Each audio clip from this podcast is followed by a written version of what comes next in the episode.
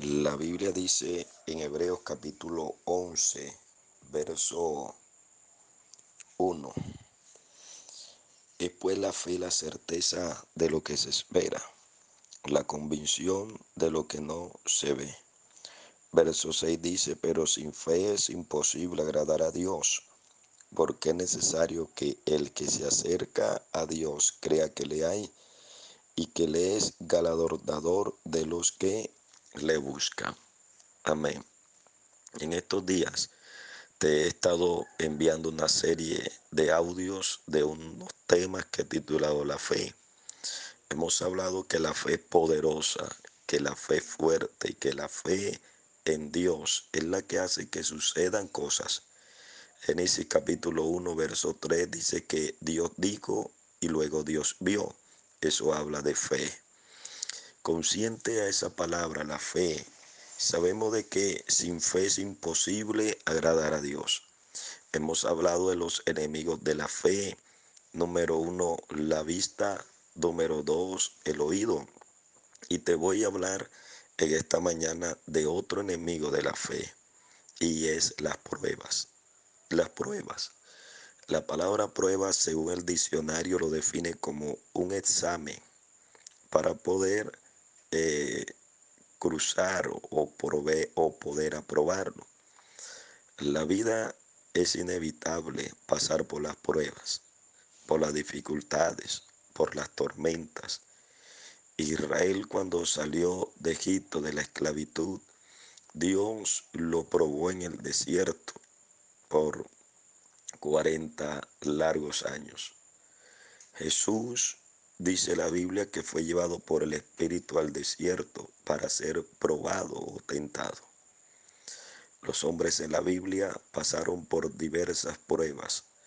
Hay un verso en la Biblia que dice que te llevaré al desierto y allí hablaré a tu corazón. Te llevaré al desierto para probar y saber lo que hay en tu corazón. La vida se hace difícil cuando hay pruebas. Hay pruebas en la salud, hay pruebas con la familia, hay pruebas con la economía, hay pruebas a nivel personal, a nivel eh, grupal, hay diferentes tipos de pruebas. El punto de esta meditación es que no puedes quedarte contemplando la prueba. El desierto Dios no lo hizo para que murieras. El desierto no lo hizo Dios para que desfallezcas ahí. Escucha esto. Las pruebas vienen con, con tres propósitos fundamentales. Número uno, para limpiar nuestro corazón. Número dos, las pruebas vienen para santificar nuestras vidas. Y número tres, las pruebas vienen con el propósito de a la postre bendecirnos y fortalecer nuestra fe. La fe tiene que pasar por ese momento de prueba para que se haga fuerte. La fe tiene que pasar por ese momento de tormentas para que se haga fuerte. Hay una historia muy conocida en la Biblia acerca de un hombre que caminó sobre las aguas. Este personaje se llama Pedro. Este hombre le dio, Dios, le dio Jesús una palabra, le dijo, ven. Él comenzó a caminar sobre las aguas, pero venía la prueba, la tormenta. La tormenta venía con el objetivo de probar su fe, no para destruirlo, porque Cristo está allí. Y mientras Cristo estaba allí, no hay prueba que pueda destruirte ni acabarte. La Biblia dice de que este hombre comenzó a hundirse, pero en medio de ese momento de desespero, clamó a Jesús. Y dice la Biblia que asió de él. Y Jesús lo sacó de esa prueba. Y no sé qué pruebas te está hundiendo. Tal vez hay tentaciones, hay luchas que están hundiéndote. La parte económica quiere hundir tu fe. Circunstancias externas o internas que quieren hundirte. Pero vengo en esta mañana de parte de Dios para decirte que tu prueba no es lo definitivo. Como acaba de impartir la imagen que te envié sin importar la prueba, confía en Dios hasta el final. Recuerda que el que tiene la última palabra se llama Dios. Recuerda de que en los tiempos bíblicos, en los días de Noé, hubo un diluvio, pero también llegó el tiempo donde se acabó el diluvio. Llegó el tiempo donde las tormentas cesaron. Llegó el, el momento donde la luz volvió a salir. Llegó el momento donde se vacaron del arca y pisaron tierra firme para conquistar las promesas de Dios. Yo creo de que tu tormenta, tu diluvio y tu prueba está a punto de terminar. Y cuando mires hacia atrás, verás lo valiente y verás lo que Dios ha formado en ti a través de las pruebas. Quiero estimular tu fe, motivarte a confiar en Dios hasta el final. Dios te bendiga de una manera especial. Hebreos capítulo 11, verso 1 dice, después la fe, la certeza de lo que se espera, la convicción de lo que no se ve. Verso 6 dice que el que se acerca a Dios crea que le hay y que le haga adornador de los que le buscan. Te he estado enviando una serie de audios titulado La fe. Y mi intención o la intención de parte del Señor es que tu fe sea fortalecida, es que tu fe crezca, es que tengas un tipo de fe que pueda vencer los obstáculos y pueda vencer eh, las barreras. Hemos hablado de diferentes enemigos de la fe, pero hoy quiero darle un matiz totalmente diferente acerca de la fe. Y lo que quiero hablarte en esta hora es cómo fortalecer tu fe. Vamos a hablar varios temas acerca de cómo se fortalece la fe. Y ahí me encuentro en Proverbios capítulo 8, verso 17. Dice, yo amo a los que me aman y me hallan los que temprano me buscan. Este versículo habla acerca de la oración, la oración. Hemos estado hablando de que hay muchos factores que están atacando nuestra fe. Eh, el desánimo, eh, la duda, lo que oímos o lo que vemos. Pero también la fe se fortalece.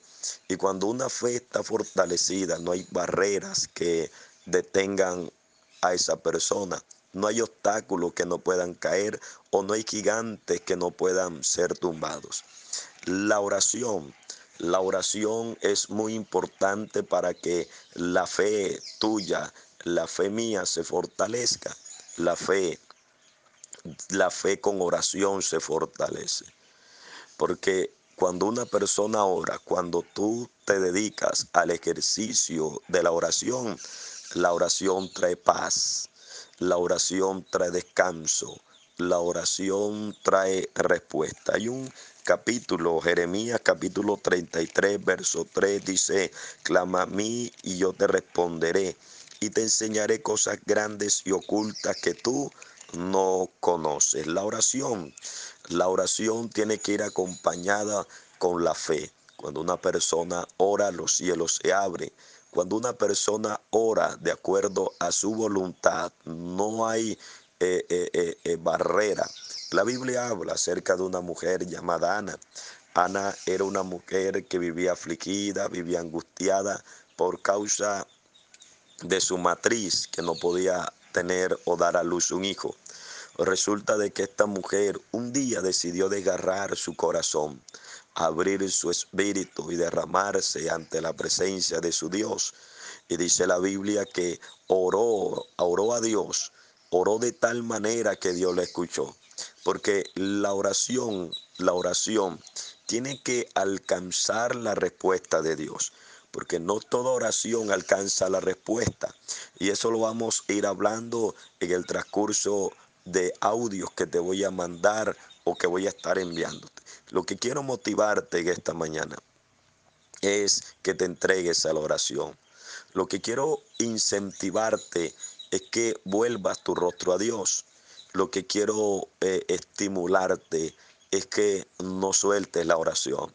Quizás últimamente las pruebas, las dificultades, el afán o la ansiedad te han vacado en la oración. Y cuando uno comienza a descuidar la oración, las cosas comienzan a tornarse difícil, los gigantes comienzan a levantarse, las preocupaciones comienzan a hacerte fuerte, las tormentas comienzan a ser cada día más fuerte y más dura.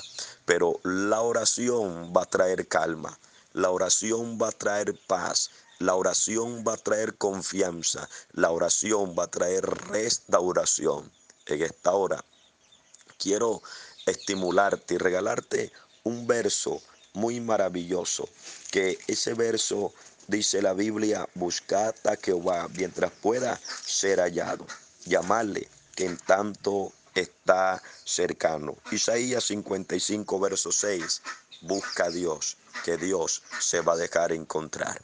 La oración fortalece la fe y te da la fuerza para enfrentar las circunstancias. Este día bendigo tu vida, bendigo tu entrada y bendigo tu familia. La oración trae victoria. Dios te bendiga.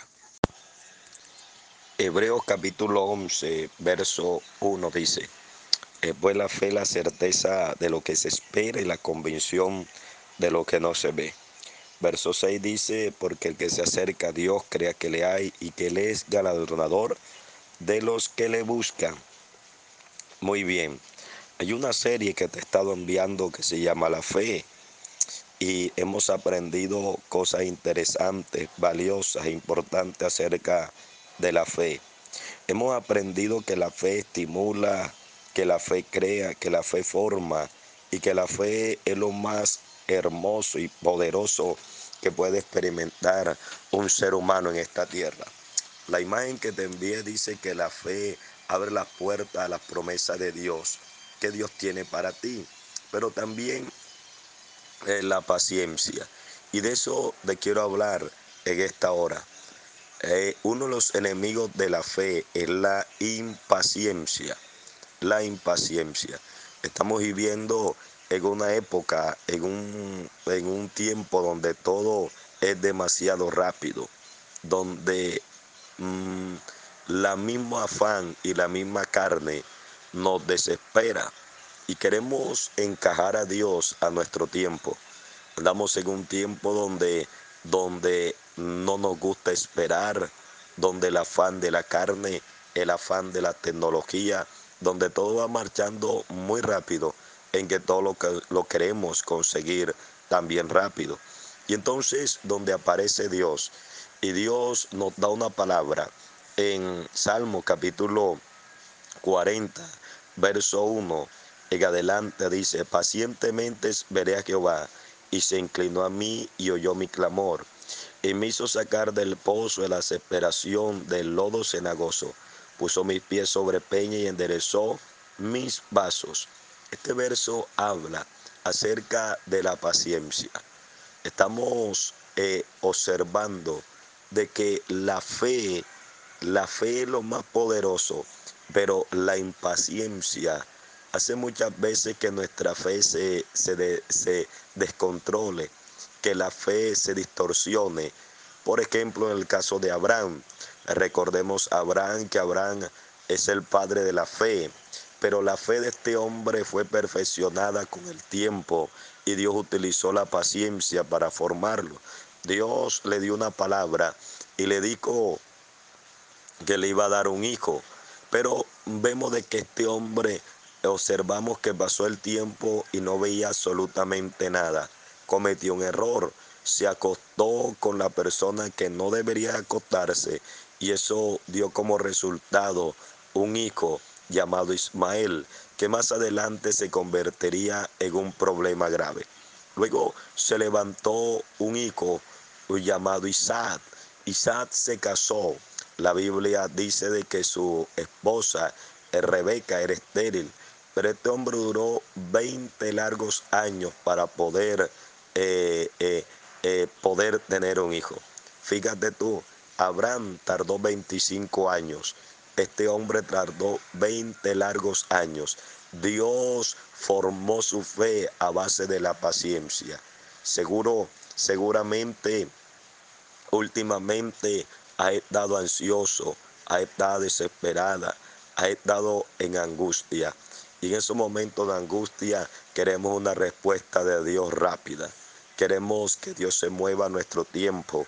Queremos que las cosas surjan como nosotros queremos o nosotros la hemos planeado. Entonces, por eso Dios te envía esta palabra, pacientemente veré a Jehová. Y la oración que este hombre David le había hecho estaba dentro de la voluntad de Dios y por eso él dijo, oyó mi clamor, oyó mi clamor. Y había un momento difícil que él estaba atravesando, que lo estaba desesperando, lo estaba angustiando, lo estaba hundiendo. Y entonces él dice que la paciencia logró alcanzar su objetivo. La paciencia logró formar, logró darle una respuesta. No te desesperes, no te afanes, no te angusties. Dios te va a responder.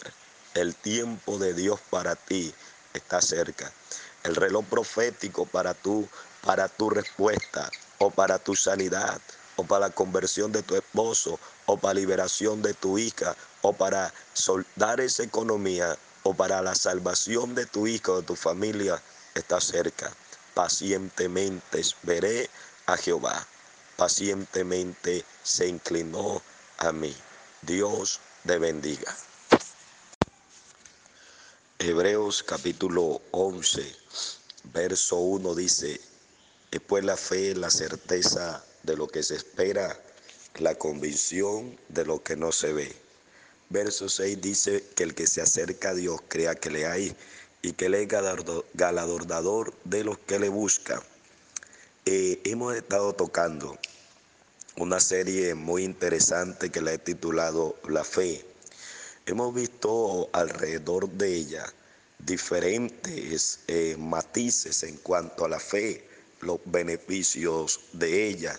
Y cada vez que hablamos de la fe nos apasionamos y es algo interesante porque por la fe vivimos y por la fe existimos. Hoy quiero hablarte de otro enemigo de la fe que está devastando a muchas personas y que está derribando a gente con propósitos de Dios en esta tierra.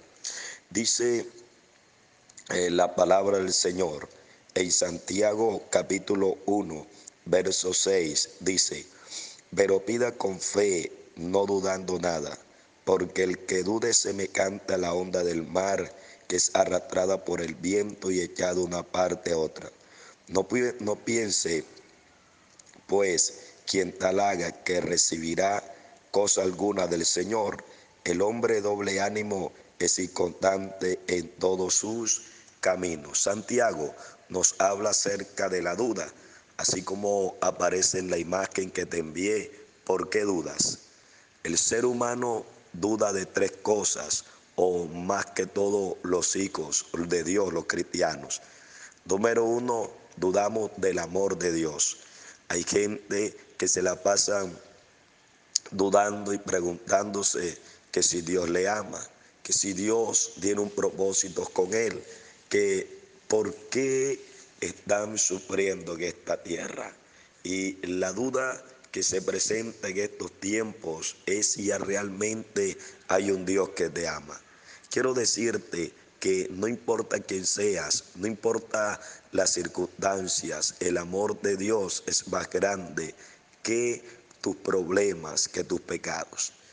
Hoy otra duda también es que acerca del perdón. Y a muchos les cuesta aceptar el perdón de Dios.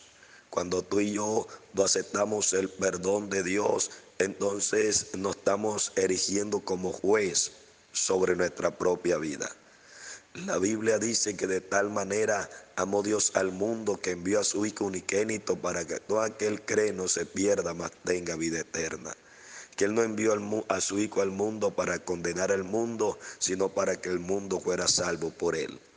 A veces Satanás inyecta pensamientos de duda en nuestro corazón y nos hace creer que Dios no nos ha perdonado. Y número tres, hay alguien también que es experto en inyectar duda y se llama Satanás, que el Señor lo reprenda. Satanás quiso inyectar duda cuando estaba Jesús en el desierto y la pregunta la, pregunta o la palabra que le dijo eres si eres hijo de Dios.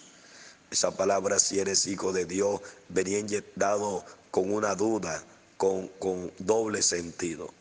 Otros dudan que si Dios le está respondiendo.